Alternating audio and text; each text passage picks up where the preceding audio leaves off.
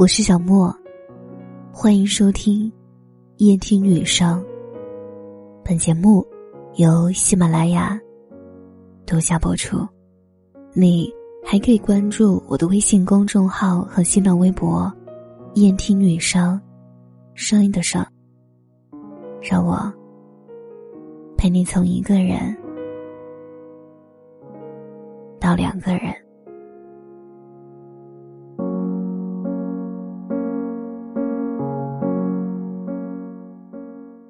人如果总是执着于别人的对错，可能就会变得越来越狭隘。我们对事对人不一定要做十分的豁达宽容，但也真的没必要锱铢比较。特别是对于身边的人和事。前几天我的一个朋友来找我，因为他最近遇到了一些烦闷和波折。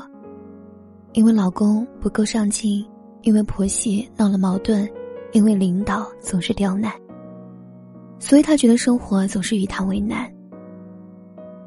人可能就是这样，只要有一件不顺心的事情，就会紧接着遇到一连串都不顺心的生活事故，然后就会给自己扣上“我很倒霉”的帽子。可我们当下又很难反思，我们究竟为什么会这么倒霉。我问我的朋友：“你当初不是因为老公踏实稳重才选择的他吗？为什么现在又要抱怨他不求上进呢？再说，你的婆媳矛盾是因为你不想自己出来住，觉得要做家务要做饭很麻烦，所以才跟公婆住在一起。那也是你自己的选择呀。而领导，难道就只刁难我们一个人吗？”他只是沉默，并没有反驳。可能我们就是这样，总是在得到一些之后又学不会满足。得到了一点，就想要得到更多更好的。一旦学会了抱怨，生活就到处是不顺心的事情。我在网络上看到一个小短片，大致是一个男士因为闹钟没响起床很晚，所以洗漱的时候急急忙忙的。把表放到洗漱池旁，因为妻子怕他弄坏了，就放到餐桌上，结果被小孩子不小心弄坏了。他很生气，然后把怨气撒到妻子和孩子身上，又匆忙的去上班，结果冲撞了领导，然后被斥责，结果一整天心情低落，又出现了工作失误。以此类推，他这一天都过得非常糟糕。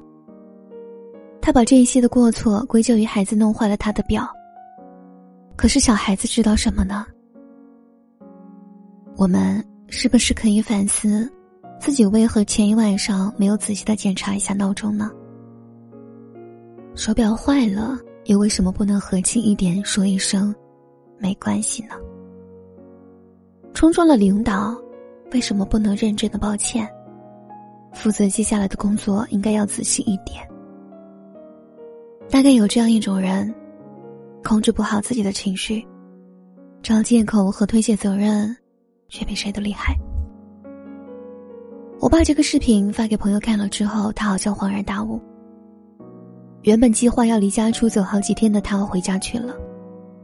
回去之后，他说，她和老公商量了以后的家庭规划，也认认真真的和婆婆商量他们搬出去住的事情。我们的生活中总会遇到许许多多不顺心的事情。我们当下是要解决不顺心的事情，而不是去找借口和推卸给别人。我们要学会的是降低不顺心带来的更糟的后果和影响。下一次，记得规避这些不顺心的事件发生的概率。当然，我们不能控制一件坏事的发生，但我们一定可以控制坏事发生时更坏的走向。我们不能阻止坏事情发生带来的损失，但我们可以控制损失，便不会让它更加惨重。一年有三百六十五天，虽然不能天天都有好心情，但是今天愿你开心，明天快乐，后天安康。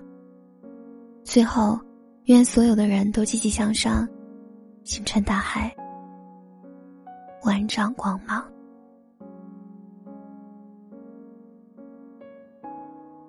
今天节目的最后，给大家推荐的是省钱公众号。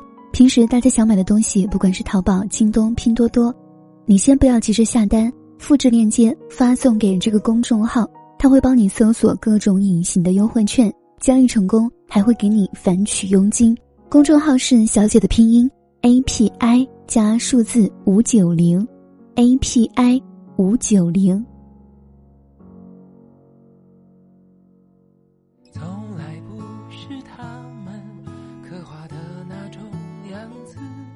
喜欢我的节目，可以关注我的微信公众号和新浪微博“夜听雨声”，声音的声，抖音小莫电台，也可以在每晚十点喜马拉雅的直播间找到我。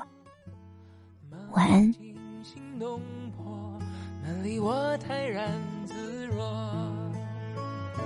这一路走来说不上多辛苦，庆幸心里很清楚，是因为还有那